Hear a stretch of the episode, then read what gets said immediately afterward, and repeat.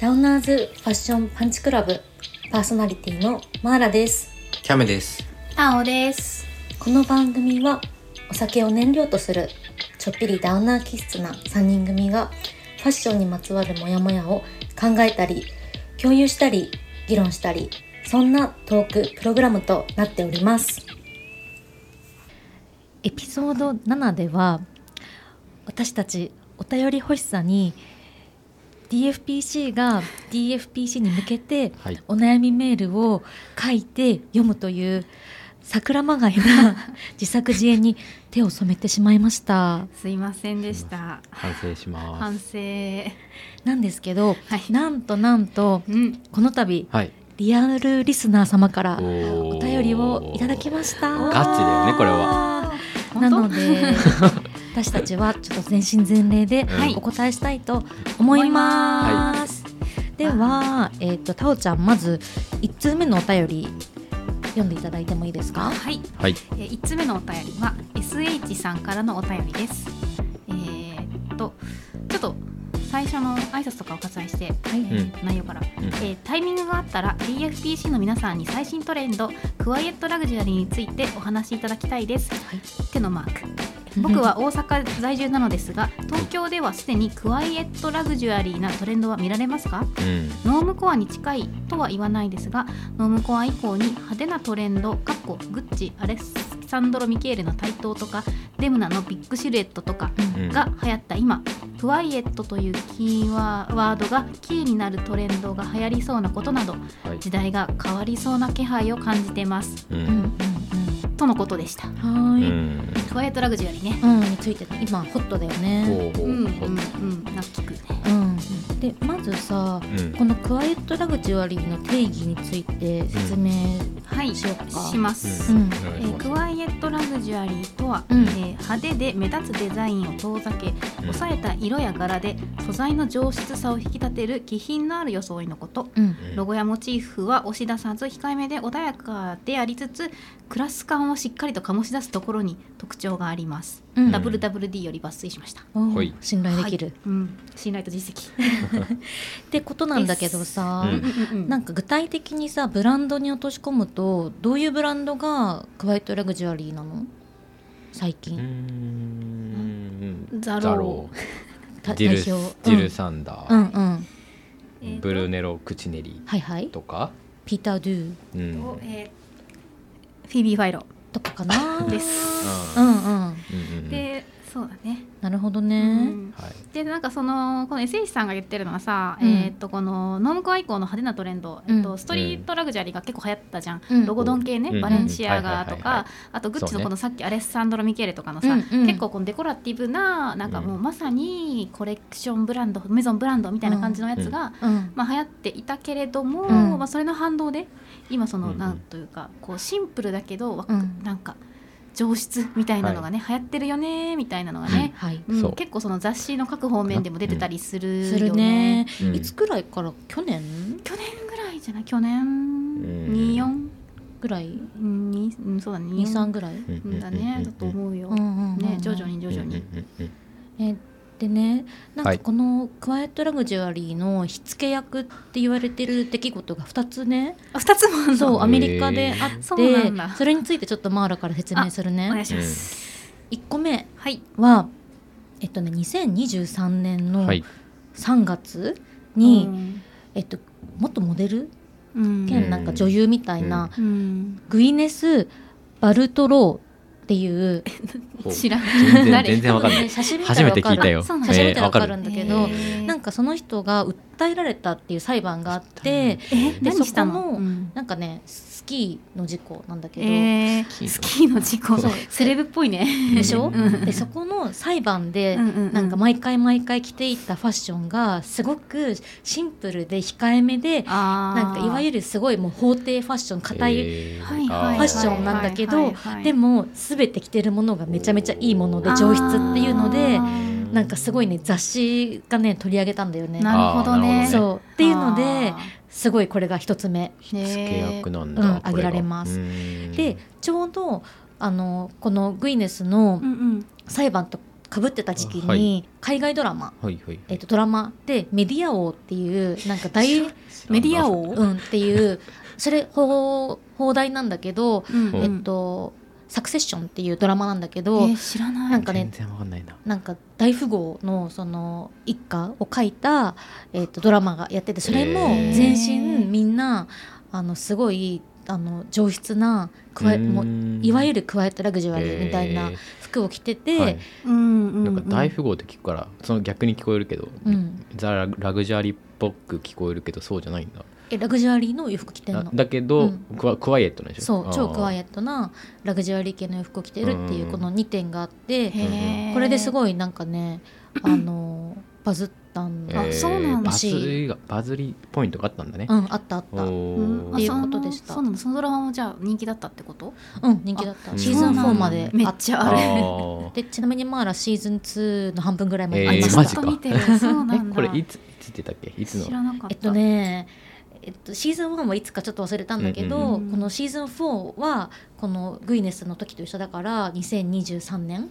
ああやっぱ最近なんだ。ねまあ結構最近だね。あーそう。うん。だから僕の認識だとこのクワイエットラグジュアリーっていうのはなんだろうこの戦争とかうん。インフラとか、うん。まあ、コロナとかそういった暗い世の中っていうのがあって、うん。まあ、なんかファッションっていうところでロゴドンとかじゃなくて、うん。なんかもうちょっとゆっくり綺麗な綺麗なっていうか上質なファッション自分に贅沢を与えようぜみたいな認識だった、そうなんか私も希望的観測はなんうん。かそっちだったんだよ、うんうんうんうんなんかそうだといいなって思ってたんだけど、うんうんなんか調べていくうちにこういうなんかなんだろうそういうなんかクリーンな心じゃなくて、うんうんうんうんなんかこういうゴシップっぽい要素もあるんだなっていうふうに思った。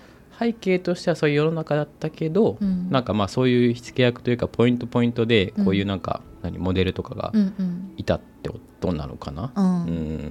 うん。まあどっちの方が強いのかわかんないけどね。うんうんうんうんうん。なるほどね。まあでもそれに注目するそのよく世間のムードがあったってことだもんね。そうだね。確かに。そうだね、ん。そうだね。うん。なるへそ。はい、はい。でえっ、と実際そのなんだっけ？流行りそう？東京で流行ってるかどう東かどう皆様東京人。全くでしょ。なんかクワイエットラグジュアリーって言葉はめっちゃ聞く、あそう言葉だけはね、うん聞くけでども。も聞くのもやっぱみんな敏感だからっていうのもあると思うよ。ファッション業界の人たちだけどうんうんうんああせやな確かに。うにんうん。まあ、大阪東京ここまでは関係ないよね多分おそらく、うん今んとこないよねうん今のところは、うんなんかその街の人とか、うんうん特になんか私はまあんま感じないかも、うんうんうん。うんうんうん。そうだね、うん。まあ感じないね、うん。うんじゃあ実際じゃあもう今後流行りそうとは思う、どうかな？まあうん。クワイエットラグジュアリー。違いなく来るんじゃないかな？うん。うん。うん。えーわかんない。ねわかんない。その心は。えどうだろうね？ちなみにこの前さマーラあの香港うん。行ってたじゃん、うんうん。アジアって見た時はどどう？えー香港で見ると全くクワイエットラグジュアリーっていうのは流行ってないし、うんなんか下手したらクワイエットラグジュアリーっていう言葉すら なんかあまだー浸透してない。って思ったうんうんなるほどね。ぐらい分かりやすいブランドうんうんがすごい強かったうんうね。うんんなるほどね。まだまだアジアでは？うんうんえタオちゃんどう思う？あいや結構そのクワイエットラグジュアリーってさトレンドかなり日本人向けだと思うんだよ、ね。日本人って上質な服好きじゃん、うんうんうん。上質で素材にこだわったそうだね。手で、日本のブランドでもさ、結構その派手なブランドがあんまりないというか、うん。まあ、結構メンズのブランドとかでも素材にこだわって産地にこだわって作りましたとかっていうのが結構人気、多いかも。そうそうだから私そののもともと日本でもすごいノームクアとか流行ってたから、うん。結構日本人向け、うん。結構そのなんか保守的というか、目立ちたくないみたそいうな。そう結構シンプルな服装結構好きじゃん。うん。皆さん。うん。知らんけど。そう そうそうだから結構それは浸透はしていくのかなとは思うんだけれども、うん。なんか浸透のしていき方が2種類2種類っていうかあの二極化だ。そう、うん。二極化すると思ってる、うん。このトレンドは、あえっとマーラが前、えっとファッションフードの回で、うんえっと素食と,、うん。えっとバックボリうん。メガ？メガスメガ盛り、うんで二極化したって言ってたじゃんートレンドが。あはいだからこのトレンドが二極化すると思っているのね、うんうん。なぞらえて、うん。えっとだから、えークワイエットラグジュアリーと,、うん。えー、と メガ盛りね。うん。うん。で盛り盛りね。えーそうメガ盛りのやつが入ると思う。クワイエットラグジュアリーってそもそもさ質がいいものっていうことは、うん。えーとその高級志向というか高所得者向けじゃん、はい。うん。で高所得者向けに粗食があったのに対して、うん。低所得者向けにクォーターパウンダーメガ盛りがあったうん。ことと同じように、うん。低所得者向けにシーギンとかのうん。あのマス向けのファッションがあって、うん。でそこで今何が流行ってるかっていうと,、うん。と00年代の,、うん。あの Y2K そう Y2K ファッションとまかが、だまだか。うん。うん、がねなんか結構流行る流行ってるし、うん。なんかそうやって二極化していくんじゃないかなと思った、はいはいはい。若い子はそうやってゴテゴテしたなんかバタフライマークとか、うんうん。ローライズのうん。細身のカーゴパンツとか、うん。キラキラのニットとか、うん。そういう結構デコラティブなガチャガチャしたやつが流行って、うん。対して高所得者層ではそのクワイエットラグジュが流行るみたいなうん。二極化が今後は進んでいくんじゃないかなって私は今思ううんうんかな、うん。的なね、はいはいはいはい。という考えでした。うん。うんうんうんうん。なるほど。うん。なんかその今のさ、うん。サステナとかそういうムードとさ、うんうん。なんかストーリーとして結構合致するところあるじゃん、上質なものを長く着ましょうみたいな、うんうんうんだからなんかそこを狙ってなんかうん。あのより大きくしていくブランドとか企業とかってあるかもねこれから。ありそう。うんうんうんねまあ、特にフィービーファイルとかはね最近始まったばっかりだからね、うん。楽しみだよね、そうだね。コロナが出るかね。うん、うん。キャメは？うんうん。そうだな、うん、僕もまあそのそそのな二極化っていうそのまあお金持ってる層うん。にはもちろんそのクワイトラグジュアリーっていうのはまあなんだろうなそういう流行というかうん。流行りっていうのは来ると思うんだけど、うん。やっぱりなんだろうなパリとかそのコレクションやってるところのランウェイランウェイの上だけなんじゃないかなって思う。だからまあうん。高所得者、うん。高所得者うん。の中の、えーまあ流行なんじゃないかなって思う。うん。っていうのもなんか、まあ、このお便りが来てなんか、まあ僕も雑誌とかいろいろ買ってみたんだけど、うん。確かにオフランエーっていうまあそのなんだろうファッションキッズみたいなうん。スナップ見ても、あんまりクワイエットラグジュアリーっていう人をピンとこなくて。確かにうん。確かに。そう。うんまあ、シュトーレイさんとかうんうん。の写真とか見ても、うん。あんまクワイエットラグジュアリーっていうのを感じなくてやっぱりうんそのカジュアルなミュウミュウとかの、まあ、シアとか肌見せっていううん。流行はやっぱりあるけど、うん。クワイエットラグジュアリーまでは流れてこないから、うん。やっぱ日本はまだまだだし、うん。パリのオフランエとかでもうん。まだまだなんじゃないかなって思った。じゃああくまでもランウェイの中だけの話、うん。うん。とあとまあセレブとかうん。お金持ちの話なんじゃないかなって思う。かさ私たち最近、まあ、前回の,、はい。あのエピソードでもファイトクラブについて話したりしてさ、うんうんうん消費社会っはいはいていうのって結構キーワードだったじゃん。まとってます僕らに。そうねなんかね。ねでなんか私も消費社会についてうんなん。か本読んでて、うんであのボードリアールっていうこの哲学者社会学者 うん。がこの消費社会について歌ってるじゃん。はい。はい。はい。でなんか彼の考え方の一つで、うんうんメタ消費、メタ消費、なんかはい。高次元な消費、うん。メタ。はっていう考え方が一つあって、あはい。うん。なんかこれによると、はい。えっと、消費をしないことが究極の消費っていう一つの考え方があるらしくどういうこと？どういうこと？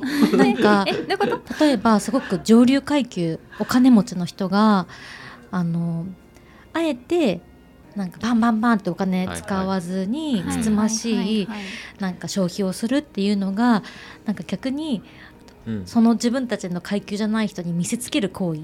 あうーん。ーその自分たちよりもちょっと下のお金持ちの成金連中たちに差をつけるために、そうそうそうそう。いやそんな消費なんてしませんけどみたいなね。そうそう。お高く止あまっちゃった感じかな？そうそう。うん。っていうなんか考え方をメタ消費って言ってて、うんうんうんうんなな。んかそれってさ結構そのクワイエットラグジュアリーになんかちょっと通ずる部分があるのかな、っていうふうに思ったんだよね。確かにね。皮肉だよね、うん、なるほど。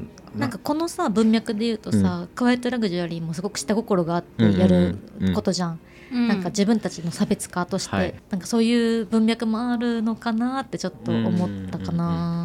ほどねちょっと下心的な。そうそうそうそうそう。だからあえてクワイエットラグジュアリーやってるんだぜみたいなうん気持ちがが下心があるってことだうんよね。うんうん。本当はアレッサンドロ・ミケーレとか着たいけど。したいけど、うん、したいけど我慢ししてる人もいるのかな。みたいな。そうそう。ね。うん、なるほど。うん、えなんかうん。一節読むと、はい。上流社会の人間はわざわざ目立つように控えめな消費をするという戦略によって中産階級を脅かすのだ。性格悪いって性格悪くって言ってました。本当に性格悪くなる本当に。ね このボードリアル読んでるとね何でも意地悪なんだから、うん。本当に。っていうなんか結びつけもできるなっていう、まあなんかまあ確かに。一つのうんうんね、なるほどね。視点としては大大事だと思う。というところではい。えーっと SH さん いかがだったでしょうか？うんまあちょっとね、まあ、まあちょっとまだまだね、このクワイエットラグジュアについては、まあ経過観察が必要だということで、まあね現状ね、はい私たちがほうまあまだまだどうなるかわからないけれども、うんうんまあちょっと今後見守っていきましょうっていう感じかな。うんうんはい。はいはい。はい。では二つ目のお便りに移りたいと思います。はーい。はい、えーラジオネームミスターブギータンブリンマンさん違うタンブリマンさんか。はい。名前すごいな、うん、ではい読みます、お願いします。えーファッションについて悩みがあるのですがはい。大学時代は私服を着ることが多くいろんな系統のファッションをするために服をたくさん買っていましたが社会人になり平日休みでお出かけする機会も減り私服を着る機会が着る機会が減り私服は好きですがたくさん持つ理由だったり着ない服にお金をかけるのがもったいなく感じ最近は全く買わなくなってしまいました。うん。これからどういった感じで服を買ってか買っていけばいいか悩んでいます。うん。私が今考えているのが、えー似た系統でいい服を買うか気に入ったブランドで統一して服を買う買っていくか悩んでいます。ご意見聞か聞かせていただけると大変助かりますははいい。ありがとうございます。ありがとうございます。結構難しいね。難しいけど。ええっとえっとえっとちょっと待って。この人ブギー・タンブリマンさんは今社会人で,、うん。で服は好きだけども、うん。え何買ったらいいかも分かんなくなっちゃったってこと？し着る機会が減っちゃって、うんうんうん。うんなんかもったいなくも感じるし、うん。買わなくなっちゃった。うん、うん。そうだね、うんうん。え？でえーっと。なんか解決方法あります？でもなんか彼？これで悩んでるってことは買わなくなっちゃったけどでもうん。何かしらでなんか服とつながり持ちたいっていうことなんだと思うんだよね。あーそういう視点いいかもね、うん確かにね、僕の思ったのがまずはい。2つあって、うん。まず1つが、はい。まあ私服を着る機会が減りみたいな、多分まあ服は好きだと思うんだよ。うん。ででも全く買わなくなってしまって、まあ、必要性はあまり感じてないみたいなところもあるじゃん、うん。だからまあ正直に言えば買わなくていいのかなって思う。うんうん。その迷ってる期間時はうん。別に買っても買ったら多分ちょっと違うなとか多分売りたくなったりとか、うん。手放したくなる時が絶対来るんだよね。気に入らないから。え余。計迷っちゃうってこと？うん、だし、うん。まあもちろん今の簡単に服を捨てるっていうのは僕はあんま良くないと思ってて、うん。やっぱり自分が気に入ってかっこいいと思ったものを長く着るっていうのが一番大切だから、うん。だからまず迷ってるうちは買わなくていいと思う。うん。であー確かに。今ある持ってる服でどれだけ楽しめるのかなっていうのが一つ大事だなって思。確かに。極限まで断捨離してみるとかね。うん、うんうん。マジで。そうだね。クローゼット一回断捨離しまくって、まあメルカリとかで売ってもらえば、極限まで減らして、そこから選ぶみたいなね、ん。そしたら新しい扉が開くかもね、まあその間はいろんなね古着屋とか、うん。うんまあいろんなリサイクルショップとかでうん。服をたくさん見たりとか、うん。まあいろんなコレクションとか見てもコレクションかは分かんないけど、うん。とにかくいろんな服を見る、うん。うん、とかが一ついいのかなって思った。えいろんなこと色の服見ることでうん。なんかあビビってくる出会いがあったりするかもしれないから、うんうんうんそね。そのために今はなんか充電期間として、うんうんうんなんかインプットを頑張ろうよってことかな？そうだね、うんうん。そう。でインプットっていうのもまあ2つ目なんだけど、うん。はい。まあ、似た系統でいい服を買うかみたいな、うん。気に入ったブランドで統一して買うかみたいな、まあ、正直そこの基準だとなかなか難しいかなと思って、うん。なんか自分にやっぱ芯というか、うん。なんか知識みたいのがあれば、うん。結構買いやすいと思うから、うん。結構やっぱインプットが大事かなって思う。ん。うだから例えば僕も一世が好きだったら、うん。例えば一世がどういうデザイナーなのかとか、うん。何十年代70年代に、うん。えーまあ70年代うん。でなんだろうごパリに行ってうん。5月革命でうん。影響を受けた人みたいな、うん。そういうなんかそういうちょっとした背景を知るとうんい。いのかな、はいみたいな。うん。うんうんうん。うーん。えーすごいいいアドバイスじゃなないるほどね。うん。確かに確かに、うん、あじゃあタオタオのね、うん。うんタオ的に思ったのは、まあ、今迷ってるんだったらその服以外のことをやればいい。服って毎日着るじゃん。うん。うん。で絶対毎日着ないといけない。生活の一部だから、うん。なんかその服を着る以外の自分の生活に一旦フォーカスしてみるのもいいかなと思った。その人がもしランニングをするならば、うん。ランニングにウェアとか、まあうん。ランニングに適した服を着るとか、うん。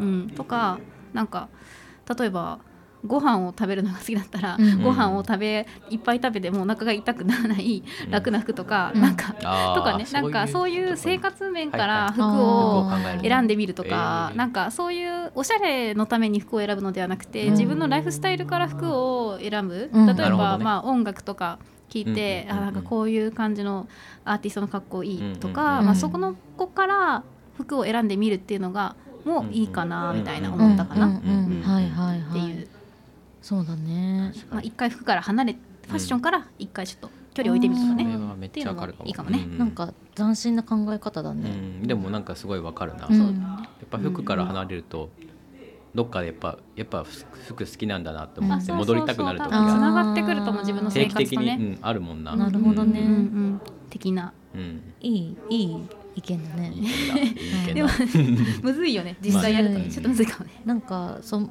私マーラはうん。うん。結構このブギーさん。と同じブギーなん。だよね結構悩ん。でて今、うん。あそうなの？そうだからすごい共感できるよって思いながら聞いてた、えなん。か何買えばいいかちょっと分かんない。何着ればいいか分かんないスパイラルに陥ってる。うんえなんで？え多分結構毎日服仕事柄あまあーそっそうかかそっか。服と向き合はいってる時間が圧倒的に増えたからう。んちょっともういいってなっちゃってるあのかも、お腹いっぱいって？そうそうそう。ちょっとわかる。うん、でうん。私はそういう時はもう服とは一切考えずうん。あのもう引きこもってネットフリックス見まくる。ああー。最高だね。あ、それもインプットだよね、一つの。もうすっぴんボサボサパジャマで服とかもう何も考えない、はいはいはい。でそのままスーパー行ってご飯買ってみたいおなーすごいね。っていうオフをしたら次の日にまたちょっとファッションやろうかなって思う。ああなるほど切り替えがつくんだね。ああうん。いいね。なんかそういうメリハリというか一うん。旦こう遮断して距離を置くみたいなそうそうそう。いいかもね。うんっていう感じかな、おー。まあでもみんなちょっとなんか遠からず、うん、近からず。近からずって感じだったかな、ううんんうん。うんうんってことで参考になるといいね。ねブギータンブリマンさん。ブギマンさんね,、ね、えちょっと私ブギータンブリマンさんってさ名前聞いてさうん。私ずっとさアフロの黒人のさ パンタロン履いたさ陽気な黒人の人を想像しちゃってるんだけれども。実際どういう人なのか気あになるブギーだしねそうそう気になる。なんか、ねファッション楽しんでほしいね。ね。ブギーさんにもね、はい。うんっていうことであの二人ともうんうん。本当にお便りありがとうござざいました。たもうめちゃめちゃね嬉しくいて、やねちょっとねなかなかさこうと取れなかったもんね、うん。こう重重くてね。ちょっとね後回しにしちゃったね、そうそうそうそうそうそうそう、まあなんだけどまああのまあこれからもはい。ね。もし機会があれば、はい。皆さんお便りお待ちしてますのでお待ちしてます。全身全霊で答えます、うん。どしどしお願いいたしおます。願いいたします。お願いします。フォローと、えー評価もお願いします。はい、はい。えー、とじゃあここからはね、まあ、今日ちょっとゆる会ということでうん。はい。雑談をしようかなって、うん。うん、ゆるくやろう。疲れたし今日も仕もう事。疲れた、疲れたね。ねそう。で今日ねあの実はなんだっけ中野の雑談っうん。ていうねなんかポッドキャストが撮れるね、そう、はい。とあるバーでね、うん。録音してるんだけど、ね初めて。クラフトビール飲みながらね。そうそう、うんおしゃれだねねな。んか。これ録音がねうまくいってたら音声がいいということなんで、うん。こう。楽しみだね。楽しいねっていうえ、うんうん。でえーっとじゃあまずね、まあ、今日今回でポッドキャスト10話目なんだけど、ね、うん。どうどうだった？えー、なんかさ、うん。私たちさ回数重ねるごとにさ頭抱えて悩んでないえそう。本当に私はそれ言おうと思ってたの。マジでなんかどんどん苦しくそうどんどんさ苦しんでるね。頭とかやってる撮り終わった後にみんなで見合わせて疑心暗鬼になって、うん。うんこれ大丈夫、うん。そうそう。うん。みんななんかさ結構撮ってる時はわーってさ撮ってさ、うん。なんかだんだん後半につれなるにつれてさ雲行き返しになってさそう。そうなんか撮り終わる頃に、ね、これおもろいんかみたいな。そうそう。そうね反省会ね。ね。毎回毎回。ねかつてのキラキラハッピーなね。楽しいキャッキャみたいなね。時期はちょっと終わっちゃって、ちょっと早くもね。ね まあでも私たちが言ってるのはなんかまあこれいいことなんじゃないかなっていうふうにうん思うんってて、成長ね。そうなんかやっぱね悩みながら、うん。あのうんいろいろ試してやっていくっていうのが大事だと思うから、だって僕真面目。1話目より全然今楽しいもん。本当？当？苦しい楽しいみたいな？苦しい楽しいかな？マラソンじゃん。マラソンそうなんだ。まあド M なんかな。長いな。まあダウナーーうんダウナーだからこそ。ね。えーでも思うのはやっぱ苦しみながらやってるからさ なんかやっぱすごい3人の絆深まったよね。あ確かにね。絆。うんうん。なんかなんか友達とは言えないあしなんか同僚とは言えないし、うんなんかすごいさ複雑な関係性じゃない？わかるなんかねただの友達ではもうないもんまあねそうそうそう。なんかね。言葉で殴り上がってるからね。そう、うん。メンバーね。あメンバーメンバーか。メンバーだから。ね。うん。うん。なるほどね。うん。まあまあまあ。うん。じゃあちょっとこれからもね頑張まあってお願いします。頑張って苦しいけれどね。はいはいはい。マラソンを続けていこうと思います。ででそうでねでうん何ね何何もうちょっとマーラは疲疲れ果てたねもう疲れてるそうそうの先週ぐらいからさ ずっと疲れてるの疲れマーラは。ててなんでかっていうとうんちょっと引っ越しをしようと思っていて、あで今内見とかちょっとね、うんあの行ってるんだよねいろいろ。いいね。でマーラすごい苦手なのこういう生活を変えるとあかー。何か違う手続き変更手続きをするとか役所そうなんかそういうのすごい苦手で、だから疲れてるっていう理由があるんだけど、はい。うんうん。引っ越しをしようとしてるマーラうんに向けて、なんか2人からいろいろアドバイスもらいたいなと思ってて。私引っ越し大好き。えそういう人いるんだよ。ちなみにねなんか引っ越し大好きとか言ってる人たちってめっちゃ自己肯定感高い人たち。私たまにいるたまにいるんだよ。私じゃうん。根拠のない自信がね、ある。うんタオちゃん。でした展開あるタオでした、はい。え二人は引っ越し何回ずつしてる？え何回してる？東京来てから数えて、えっと、今東京5年間住んでんだけど、うん。1回2回3回4回？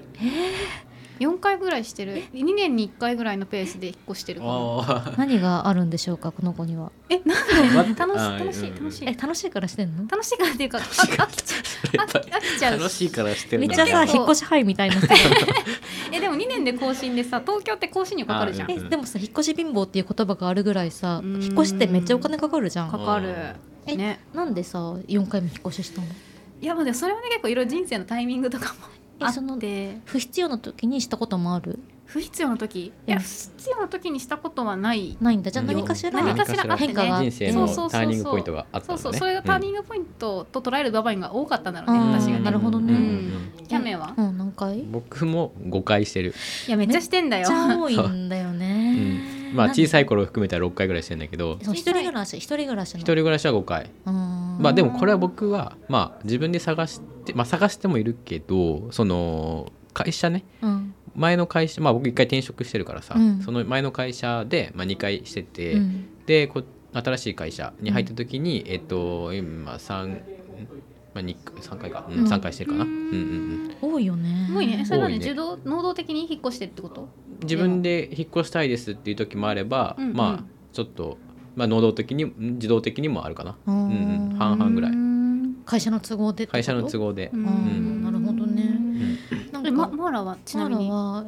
えっと一人暮らしなで一回しか知ったことなくてあそうなんだ。実家から今の家に出たのが初めてなのね。あじゃあずっと。すごいそう。そうなん？ええだからあの引っ越しバージン、まあ、バージンじゃないけど。えすごい。そのね一箇所にずっと住めるのは逆にすごい。そうなのでマーラ今は回2回目の引っ越しなのでへー結構重いね。難しいしうん。苦手だからちょっと悩んでる。うんうんうんうんうんうんえで進捗はどんな感じ？ちなみに。はえっとね今日も内見行ってきお疲れて様でした。ちょっと今2つ悩んでる物件があって今ねこれねある。2人に見せてるんだけど。テーブルにさあのーうん。何これな何見取り図ってある？ねえちょっとさこの間取り？見てさ間取り的にどう思う？あのポッドキャストも収録するっていうのを念頭に置いて考えてね。えちょっと待って。じゃあさえっとどっちから見る？右右のじゃあまずタオちゃんの方から。タオが見てる方から見る。え情報なえすごいねなんか珍しい間取り。なんか、ま、ドアが中央にあってそこから廊下が T 字型にあってでダイニングキッチンと洋室とで分かれてるんだね。左右にあるの、ええー、じゃあどっちが収録の部屋なんだろう、えっとね。ろろく7畳かなやっぱり。キッチンの部屋。収キッチンの部屋。えこれでもベランダないんだ。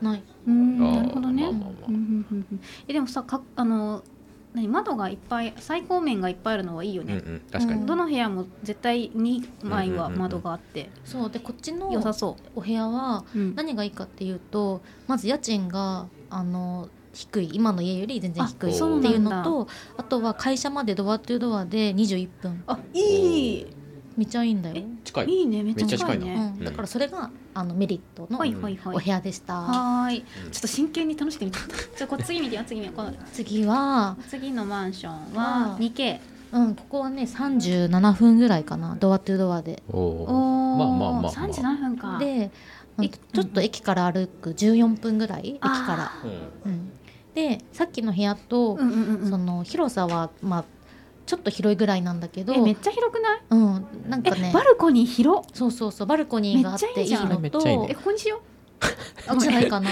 なんかねお部屋の作りもそっちの方が広く使えうる感じがする、角部屋？角部屋。ああいい。じゃん。まあでもデメリットとしてはさっきの部屋よりは5000円高い。いや5000円はまあ5000円か。うん。まあまあ。まあ5000円だったらまあ飲み会お酒？あお酒。1回分か。うん飲み会一回分。うん、1.5ぐらいうんうん2回分ぐらいうん。じゃない？うん えでもマーラ的にはさやっぱあれ何を重視してるの？えー、30平米以上っていうのがまず一つの条件で。すごいよね。そんなに？っていうのもやっぱさ服多いからさ、うん。え一部屋さこれなんか3つぐらい部屋あるけど一部屋服で潰すあ勢そクロいうってこと？ーゼットにする。ウォークインクローゼットそんなにするってこにすごすごいね。そんなに服あるんやね。とみんなもあるじゃん。えないいやよ僕もないよあんまそうなんだ案外。えだって私の家みんないつもスタジオタオだからだからどこ撮るじゃん。に。さ、全くないね服あるのかいつも不思議だった、うん。ないどこ入れてるん。っていうねうん。なないないない。全然ない、意外と。なんか、ね、押し込んでる、えー、2人はさその物件重視する時ってなんか条件みたいなのある？条件トップ3ある？トップ3ね。うん。えーっとはい。うん。えーっと最高2面最高以上 RC 最高って何？あえっとえっ光？と一部屋にあ窓が窓が2面以上ある。あーじゃあ光が大事なんだね。光めっちゃ大事。明るさ？うん。じゃあ向きとかも大事？向きも大事。南がいいんだ。うん。まあまあとか、まあ、窓がねお多いのがすごい好きだから、はいはい光がはい。太陽の光が入ってくるのが好きだから、うんなるほど。うん。とと？RC 防音ね。防音性と。あじゃあ鉄骨鉄筋。そう鉄筋鉄骨、うん。と、はいあとはなんだろうな怖いから、うん。あの2階以上か あー。あまあそうそうあ防それな防犯な犯ねそれはそう怖いからね。あうんーなるほどね。結構結構割とリアルなうんうん。参加場でした、うんうんでも光っていうのはすごいなんかタオちゃんらしいというかうんなんか性格が現れるね。そう確かに。そうだね、うん。今うちのね。ね家そうだね。8面最高ぐらいあるからね、うんいっぱい窓あっていっぱい窓あるね。でもあれ見ていいなと思った。ねあれめっちゃいいよね。うん。キャメンのベスト3は？ベスト3か。僕はまあ自動的に結構住んでるのが多いからまあもし探すとしたら、うん。一番はやっぱ場所かな、ううんん、自分が好きなあば自分が好きな場所に住みたいかな街に。具体的にあるの？ここ住みたいっていう場所。はもう高円寺一択かな。あ なんで？治安悪いって絶対。治安悪いて。かまあけど絶対中央線 中央線か。中央線好きそうやもんな、ううそう。それがまず中央線っていうのがいいし、うん。やっぱ高円寺まあ古着の街だし。いやわかる。私も高円寺めっちゃ住みたいかった。でしょ？でしょ？でしょ？えー中央線みんなで住む、いやちょっと入り浸るわ。入り浸る。わ。入り浸るね、うん。き家が決まったらね、うん。確かにね、そうだからまあ場所は大事かな。うん。まあ、うーん駅地下までは行かないけどね。好きな街10分ぐらい。がいいうん、好きな街がいいまあ確かに街で選ぶのはね、うんうんうん。なんか結構東京って街にキャラクターがすごいあるなって、ねね全然違うよね。えうんマーラはちなみにあるの？好きな住みたいなこの街とか。気になる、うんでもマーラはもう職場に近い。効率的に行けるっていうところがまあ結構第それはめっちゃ大一事。になっているが、うんなんか内見している中で、うんうんあこの街は別に住みたくないなっていうのがいろいろうん出てきたから、なんかその街とのあのバイブス？あーわかるバイブスね。はめっちゃ大事って、うん。おあの学んでる。えううんん確かにね、そうなんだよね。結構東京ってちっちゃいさ駅でも結構賑やかだったりさ、うんななんだろうこう地方都市感がさね。あんまないしね、うん。うん。うんちなみになんか沿線によっても違うし、うん。僕今まで住んだ場所がううん。ん大田区うん。うん。かつ亀谷、えー、葛飾区、はいはい。えー北区だから、うん。東東京？東東京っていうのかうんううん。ん。な、だからその神奈川よりうん。千葉よりうん。